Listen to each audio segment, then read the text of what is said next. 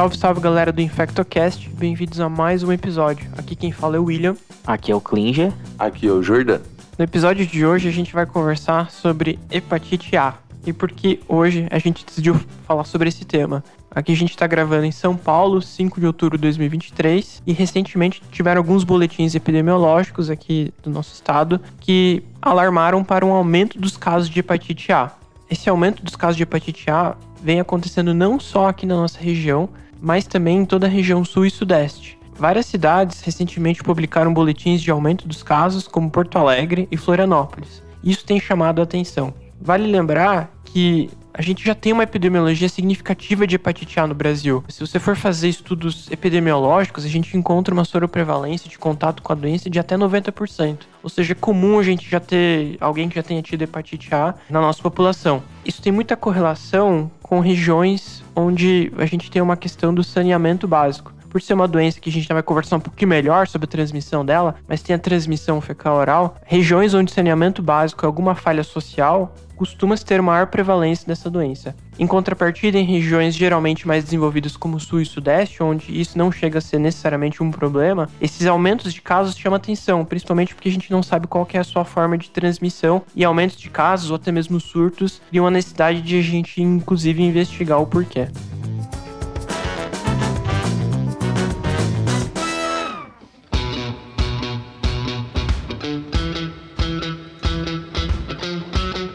Para a gente começar a falar sobre hepatite A, o vírus da hepatite A é um vírus de RNA que faz parte aí da família dos picornavírus, né? Existem três genótipos que vão infectar humanos, né? Principalmente os genótipos 1, 2 e 3. E como você falou, esse HAV, né, o vírus da hepatite A, ele vai ser transmitido principalmente pela via fecal oral, porém depois que a gente tem essa, essa replicação do vírus que você adquire, que esse vírus entra e começa a replicar, ele vai ser excretado na bile e vai ser encontrado em concentrações elevadas nas fezes. Existem algumas pessoas, como por exemplo as crianças, têm uma tendência a ser portadores e excretarem esse vírus por mais tempo, facilitando e propagando ainda mais a, a, a transmissão por essa via fecal oral. O que chama atenção também da gente é que existe aí, não uma nova forma, né, mas uma forma um pouco peculiar, que a gente teve o surto uh, em 2017 2018 na cidade de São Paulo, também onde teve um aumento do número de casos de hepatite A, justamente por conta uh, de práticas sexuais. Né? Essas práticas sexuais, elas vão ser capazes aí de de transmitir esse vírus por contato que a gente chama contato oral anal, né? Principalmente desde os anos 70 isso já vem sendo relatado, principalmente entre homens que fazem sexo com homens por meio de práticas sexuais que vão ter contato com as áreas contaminadas por fezes, como a prática do culilíneos, né? O famoso beijo grego. Isso é importante, esse dado epidemiológico, né, que a gente vai ver mais para frente, é que até uma das indicações vacinais hoje em dia aqui em São Paulo é justamente para essa população. E por que, que é importante a gente falar da hepatite A? Né? A hepatite A, apesar de não ser uma doença tem uma mortalidade muito elevada, ela traz um, uma, um incômodo muito grande, né? Ela geralmente tem um curso um pouco ali prolongado. E se, apesar de não ter uma mortalidade muito alta, uma letalidade tão grande, se essa doença se popularizar muito, né, ficar muito popular, se virar uma epidemia, a mortalidade pode chegar até 1,5%, 1,8% em pessoas mais velhas, isso vai trazer um impacto muito grande no nosso sistema de saúde. Entre as pessoas que têm o mais, maior risco de desenvolver uma hepatite fulminante pela, pelo vírus A, são as pessoas acima de 50 anos, principalmente aqueles que já têm alguma hepatopatia de base. Tem um estudo, Clint, muito interessante, que avaliou prospectivamente pacientes com hepatite C e com hepatite B ao longo da vida. E nesses pacientes, 17 pacientes que tinham hepatite C tiveram superinfecção pela hepatite A. Dessas 17 pessoas que tiveram, 7 pessoas desenvolveram hepatite fulminante e 6 morreram. Então, para a gente entender a importância da gente se preocupar com esse vírus, especialmente nessas populações mais específicas. Exato. E a gente percebe, né, uma diminuição dos casos, principalmente na faixa etária infantil, desde que teve a introdução né, no Programa Nacional de Imunização da vacina de hepatite A. E hoje não só para as crianças, mas também alguns casos específicos onde está indicado realizar a vacina que a gente vai falar. Então, é uma, é uma doença hoje que a gente já considera que seja uma doença imunoprevenível para justamente esses pacientes hepatopatas que têm hepatite B e C, eles já têm indicação, inclusive, da gente realizar a vacinação para hepatite A com duas doses. Exatamente.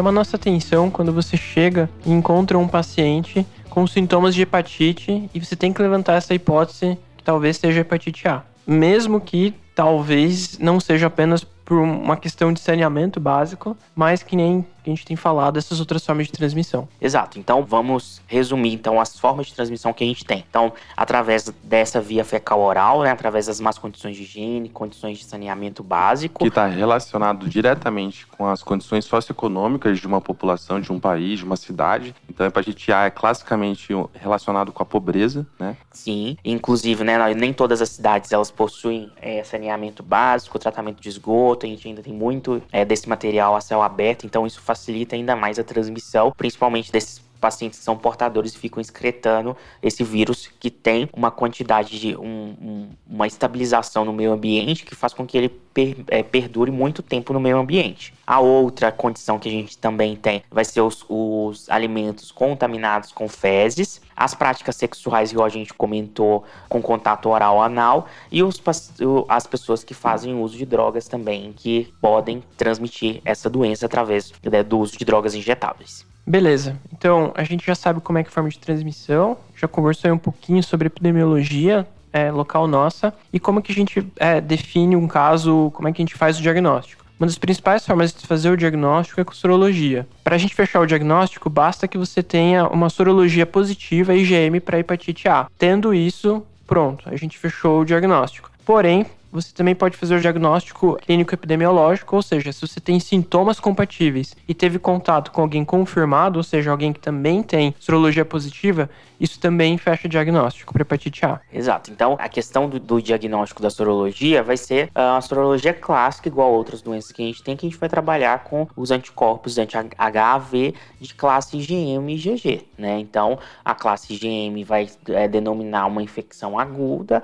e o IgG que vai demonstrar, então, o contato prévio. Então, com isso, a gente vai poder fazer algumas possibilidades de brincar com esses marcadores de IgG. O paciente que tem IgG positivo e IgM negativo, ele é aquele paciente que em algum momento já teve a, a infecção e ele é imune para hepatite A. Que é, inclusive, o que a gente mais vê na prática, né? Eu tenho um paciente lá que chegou com algum sintoma gástrico, a gente pede sorologia e vem IgG positivo e IgM negativo, o que significa que ele já é, teve hepatite no passado, que nossa população super comum. Exato. Aquele paciente que já que tem o anti-HV, IgG e IgM negativo, é aquele paciente susceptível, então que a gente pode, ele tá com a possibilidade de, de adquirir a infecção e a gente é uma janela para a gente poder, caso ele tenha fator de risco, para a gente poder indicar a vacinação. Só um detalhe, alguns laboratórios, alguns locais, eles têm meio que essas sorologias juntas, elas colocam tudo no mesmo pacote. Então, quando você vai solicitar no sistema, ele tem anti-hepatite A ou anti-HAV total o que põe uma no outro. E às vezes acaba atrapalhando que você não consegue diferenciar se foi IgM ou IgG. Na verdade, o que, que acontece, William? Você fazer o IgM e o IgG é mais caro do que você fazer o total, né? Que vê só a questão da sorologia como um todo, né? É da, da parte IgM mais IgG. No caso, se você tá uma consulta de rotina, um paciente HSH, que você quer saber se tem, existe indicação de fazer ou não a, a vacina, você pode pedir o anti-HAV total, que se vier negativo, ele está susceptível, ele não tem nada de anticorpo, ele vai fazer a vacinação. Agora, no caso onde a gente está diante de suspeita de infecção Exatamente. aguda pelo vírus da hepatite A, a gente precisa de pedir a forma IgM e IgG. Então isso é um pouco mais caro, mas vai, vai justamente ser útil para a gente fazer o diagnóstico. E é quando esse diagnóstico que a gente está pensando em fazer da forma da hepatite A aguda, é que o, o IgM vai vir positivo e o IgG também pode vir positivo, né? ou, ou negativo também, a depender do tempo de infecção que esse paciente está com ele. Beleza. E sempre tem aquela dúvida: quanto tempo demora para meu IgM ficar positivo? Assim, já começou, os sintomas já posso pedir? Ou tem que esperar um pouquinho? A gente tem aquela questão de janela ou não? Então, ele aqui, né, no caso da hepatite A, é, é mais tranquilo isso, né? A gente sempre está acostumado em todos os outros episódios, ah se está bem no início do, do, do, sintoma, pede um PCR, um antígeno, no caso da dengue, por exemplo, e depois de uma semana pede sorologia, que começa a ser o método mais adequado. Mas aqui não. O IgM ele aparece junto com o início do, dos sintomas do paciente. Ele costuma permanecer positivo por até três meses, seis meses, né? Tem alguns casos de alguns pacientes, inclusive a gente vai falar mais para frente, que tem alguns, alguns períodos de reativação da hepatite A durante os seis meses do início da infecção. Nesses casos é comum o IgM permanecer positivo por um período mais prolongado. E já o IgG ele demora um pouquinho mais, uma, uma semana depois aí do, do aparecimento do IgM e geralmente permanece positivo para o resto da vida. Tanto é que essa é uma infecção que traz imunidade duradoura, né? Então, uma vez que a pessoa tem, não, não é para ela ter novamente em situações normais. É, agora falando sobre a clínica, a partir do momento que você tem contato com o vírus, você vai demorar cerca de 28 dias para iniciar os sintomas. Esse período de incubação varia entre 15 a 50 dias e com esse período médio aí de um mês aproximadamente. O que não é tão pouco, né? Inclusive, por exemplo, eu tive dois casos no hospital agora, essa semana, que foram confirmados de hepatite A. A gente vai conversar, tentar pegar algum dado epidemiológico e ambos os pacientes, assim, não lembram de nada de diferente que tenham comido, ou que tenham viajado, ou que tenham se exposto a algum lugar ou alguma forma de transmissão. Alguns viajaram há, um mês atrás, então aí a gente fica na dúvida mais ou menos da onde foi, como foi, justamente pela essa demora, esse período de incubação que às vezes pode ser um pouquinho maior. E é difícil também a prevenção do, da, da transmissão da infecção. Por quê? Porque muitos desses pacientes vão estar transmitindo já na fase convalescente. Inclusive, é o pico de, de replicação viral, né? Tanto no fígado quanto na, nas fezes acontece aí antes do início dos sintomas e permanece por cerca de até uma semana aí após o surgimento da icterícia. Então é, é difícil você controlar uma vez que está instalada essa infecção, porque o paciente já evacuou e já transmitiu o vírus é, na, na, rede de esgoto e, e, em todos esses cenários antes de, de começar com os próprios sintomas, né? Exato. E o que é, é me faz pensar é que uh, seja uma fonte comum de infecção, né? Porque você tem vários casos ao mesmo tempo tempo uh, e que se fosse assim uma, um aumento de casos, uma endemia, né, uma epidemia, a gente teria um perfil, vamos ver como vai se comportar daqui para frente, né? Mas tem características de fonte comum de infecção né? Como, por exemplo, festas, festivais, uh, essas coisas. Inclusive, tem vários relatos né, na literatura de pessoas que adquirem o vírus da hepatite A após uh, festivais, eventos e assim sucessivamente. Entendi, legal. Tô, tô sentindo que o Klinger quer culpar algum evento recente aqui em São Paulo, Klinger, mas... que aconteceu Não, justamente aí umas duas, três semanas, que é o período de incubação. É, que eu, aí eu ia falar mal do evento, mas não vou falar.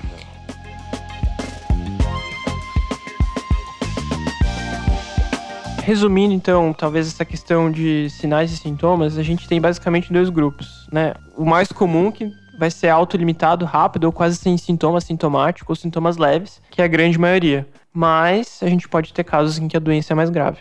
Exatamente. A gente pode ter tanto casos que a doença é mais grave, então, assim, em pessoas mais jovens, saudáveis, tudo isso é menos de 1% dos casos. Em pessoas mais idosas, como a gente já disse, isso passa aí de 1% a 1,5%, 1,8%. Então, é raro o paciente desenvolver uma hepatite fulminante. Tem uma, outros pacientes que desenvolvem uma forma colestática aí um pouco mais crônica, né? A partir de, de três meses de persistência de icterícia. Então, isso pode acontecer, a icterícia ficar por bastante tempo até o paciente voltar a melhorar, mas isso corresponde a cerca de 5% dos casos. E a gente pode ter entre até seis meses da infecção, você ter algumas umas recidivas da hepatite A. Então, o paciente está melhorando, aí ele volta a piorar um pouco as transaminases, piora novamente bilirrubina, é uma forma meio que recidivante, né, seria, que pode acontecer em até 10% dos pacientes isso. Então não é tão raro, mas pode acontecer. O que deve gerar uma baita ansiedade, né? Uma baita ansiedade, tanto para o paciente quanto para o clínico que está avaliando, né? Porque imagina, o paciente, nossa, vai virar uma hepatite crônica, né? Então é,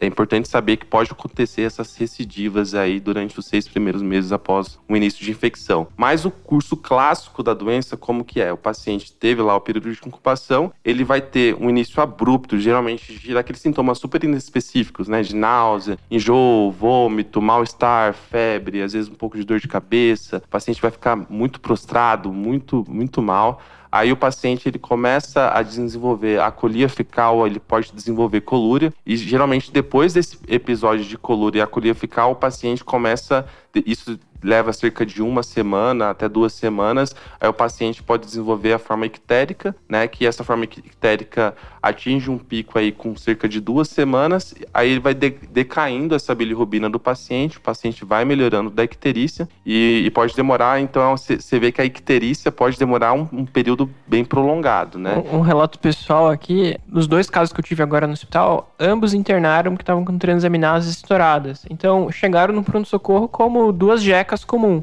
Ou seja, ambos tinham diarreia, mal-estar. Pela persistência dos sintomas, o mal-estar significativo, fizeram exames de rastreio no pronto-socorro e estava lá. É, um tinha transaminase de 3 mil, o outro tinha transaminase de 5 mil, então aquele TJ, TGP é super aumentado. E ambos, assim, até aumentou um pouco durante a internação e chamou a atenção que um deles, a bilirrubina chegou, a bilirrubina total chegou a 8. E isso criou, inclusive, um pouquinho de ansiedade, mas logo começou a baixar. É, eu tenho um, tava conversando, inclusive, com um amigo meu, que ele teve um paciente que ele começou a acompanhar no ambulatório e as bilirrubinas demoraram três meses para baixar. Então o paciente ficou com a bilirrubina ali aumentada, ou seja, o paciente amarelinho durante três meses. Ah, e a gente tem que lembrar também que é uma hepatite aguda, né? Então, como uma boa hepatite aguda, infecções hepatotrópicas ali assim, eles causam elevações muito altas de transaminases, frequentemente acima de mil aí de TGO, TGP. E geralmente o paciente tem a bilirrubina que é é alta, mas não costuma passar de 10. Então, é uma elevação de transaminases muito maior do que uma elevação de bilirrubina. Só para lembrar, existe o, o, contrário disso que a gente pensa na leptospirose, né? Que quando o paciente tem uma elevação muito alta de bilirrubina por uma elevação nem tão alta de, de transaminases,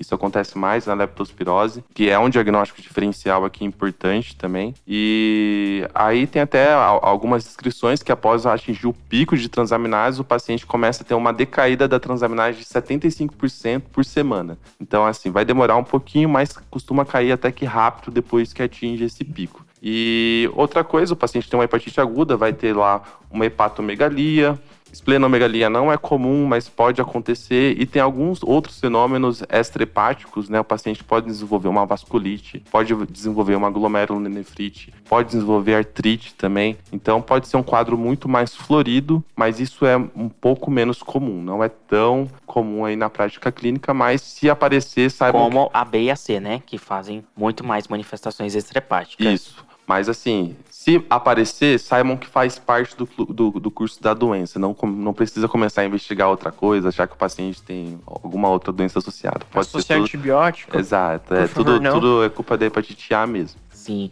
E como o Jordão falou, a gente tem que pensar nas outras causas, né? A não ser nesses casos de de surtos que a gente vê, de aumento de casos que já é noticiado uh, em condições normais, é difícil a gente fazer um diagnóstico de uma hepatite A aguda, né? A gente sempre vai tentar descartar as coisas mais graves, então, uh, igual o Jordan falou, uma leptospirose, uma febre amarela, outras hepatites, uh, são todas condições que a gente vai pensar antes de fechar um diagnóstico de, de hepatite A. No meu pensamento de raciocínio, a gente tentaria excluir outras causas primeiro antes da hepatite A em condições normais, né? Sim. De quando a gente... Só que assim, se você. Então, é que chega um paciente. É muito inespecífico o sintoma inicial. É impossível Sim. o paciente chegar lá com náusea, vômito, mal-estar, você vai achar que é uma jeca. Sim, mas uma TJ e TGP aumentada. Aí, só que aí, a partir do momento que o paciente tem mil de TJ e TGP, você tem que pensar em hepatite viral aguda. É, Sim. daí a, a, que mais faz isso é a hepatite A. Daí, com o exame laboratorial, já ajuda muito aí no raciocínio diagnóstico. Beleza, então é, o paciente chegou, tinha sintomas, alguém pediu um, um exame, tinha um aumento significativo para preencher a hepatite aguda e deu positivo. E aí, como trata? O tratamento é de suporte, né? Então, assim, não tem muito, não tem um remédio aí aprovado que vai melhorar, resolver a vida do paciente, é hidratar o paciente, dar dipirona para ele aguentar essa mialgia, essa febre que ele está tendo, é. antiemético para ele controlar as náuseas. Eventualmente você vai precisar internar o paciente, principalmente aqueles que estão muito prostrados, com vômitos refratários, que não conseguem se hidratar. Ou então, se o paciente desenvolver alguma alteração aí de, de função hepática que eleve a suspeita de, de que ele possa desenvolver uma hepatite fulminante, né? Então, assim, mas a grande maioria das vezes você vai conseguir tratar o paciente ambulatorial desde que você consiga controlar bem os sintomas dele e garantir um bom suporte clínico aí. Quando a gente fala suporte, assim, é, na vivência prática, isso gera muita ansiedade na equipe e no paciente. Assim, ambos os casos que eu vi recente, aquela coisa, né? O exame muito alterado, tava todo mundo ansioso. É simplesmente o fato de você lá passar todo dia, é, monitorizar, conversar com o paciente, explicar que isso faz uma curva de melhora, explicar que você tá, tá ali acompanhando, acho que é essencial. Também é, é interessante a gente explicar para os pacientes, dar esse segmento para evitar que eles também façam automedicação e, inclusive, piorem essa hepatite. Então, evitar que eles usem é, remédios hepatotóxicos ou ou façam até mesmo uso de substâncias, é, como por exemplo o álcool, entre outros, que podem fazer piorar essa hepatite. Ou um chazinho, né? Que sempre tem alguém que passa um chá estranho aí, que vai ajudar a melhorar, que muito chá fitoterápico que a gente acha que é tranquilo também é hepatotóxico. Exatamente. Então a gente sempre tem que orientar bem esses pacientes e realmente alertar e explicar para ele o curso da doença, né? Falar, ó, você tá amarelo agora, mas é normal depois que você tá amarelo demorar pelo menos aí mais duas semanas de icterícia. Cerca de 85% dos pacientes vão ficar bem, perfeitamente aí recuperados sintomas com três meses da doença. Então, às vezes o paciente pode permanecer né, ali no segundo mês ainda um pouco prostrado, não se sentindo recuperado 100%. Então, tudo isso é importante você avisar que faz parte do curso natural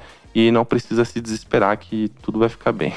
Sim, e, e, o principal de tudo é a, da nossa atuação enquanto médico, nem seria no tratamento, mas na prevenção, né? Da gente Exatamente. poder indicar a forma principal de proteção, que é através da vacina, da vacina contra a hepatite A, para aqueles pacientes que existem indicação, que vão ser os, como a gente já comentou, os, os pacientes portadores de hepatopatia pelos vírus B e C, aos pacientes com coagulopatia, os pacientes vivendo com HIV e AIDS. Aqui em São Paulo, para todos os HSHs, uh, ah, usuários de PrEP, a gente também, né, que tem essa relação fecal-anal, a gente indica a, a profilaxia a, através da vacinação. Uh, os pacientes com alguma outra imunodeficiência, os candidatos a transplante de órgãos sólidos, de, de medula óssea, os doadores, os pacientes com hemoglobinopatias também são, são indicados então, esses pacientes que têm uma chance maior de adquirir o vírus e desenvolver forma grave, a gente vai acabar fazendo uma profilaxia com a vacinação em duas doses.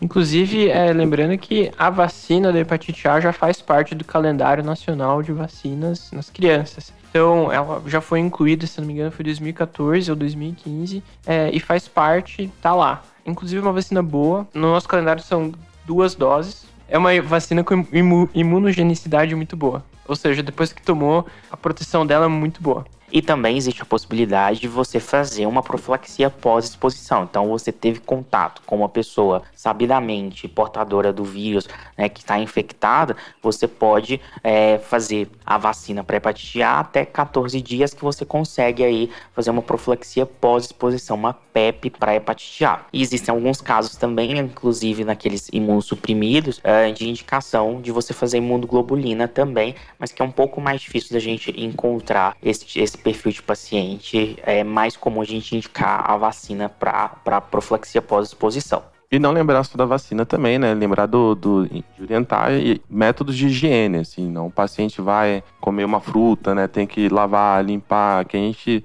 tá tão habituado, né? Mas tem muita gente que é muito simples e, e não tem muito esses conhecimentos, principalmente se o paciente mora em regiões em que o saneamento básico não é muito adequado. Reforçar bem essa questão da higienização de, de alimentos crus, né, de cozinhar os alimentos, de usar chinelo, de, de tudo para a gente tentar prevenir E se você for político e estiver ouvindo também, investir aí no saneamento básico, porque está relacionado aí com a, com a miséria da população, com a falta de, de recursos, e isso é muito importante também para a prevenção da doença. É uma Assim, abre parênteses, é uma das principais é, diminuições de mortalidade mundial. Em, acho que em primeiro lugar, né? Em segundo lugar vem vacina. Então a gente está falando aí de uma doença políticas públicas, assim, tem uma influência direta, tanto pela questão do saneamento básico quanto pela questão de vacina. É algo que, do ponto de vista social, isso seria completamente controlável. Exato. E depois a gente pode, inclusive, fazer um episódio sobre essas doenças de transmissão, né?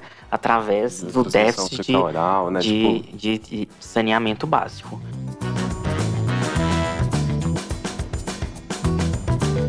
Bom, eu acho que era isso que a gente tinha para falar. Nós estamos voltando agora do Congresso Brasileiro de Infectologia. A gente estava com o stand lá. A gente queria agradecer todo mundo que passou por lá, brincou Foi com a gente. Sensacional. Um Foi... abraço para todo mundo que veio cumprimentar a gente. Em aí. especial para a doutora Tassiana, para o Danilo, para o doutor Marcos, para a doutora Alicia, lá de, de Fortaleza, Ceará. A galera Washington das... ele apareceu lá? não, o doutor Washington Poxa. tá devendo visita no nosso... Ele não Como, foi, você cara? acredita? Pra galera de Liga de Infec... da Liga de Infectologia da, da, da Bahia, que também veio lá, conversou bastante com a gente. Foi muito legal. Pessoal, gente, foi tanta gente que a gente... Nós vamos mandar ainda o salve para vocês aí. Mas é isso, pessoal. Obrigado. Não devia ter citado o nome. É. Vai se complicar. tchau, tchau, gente. Obrigado. Falou.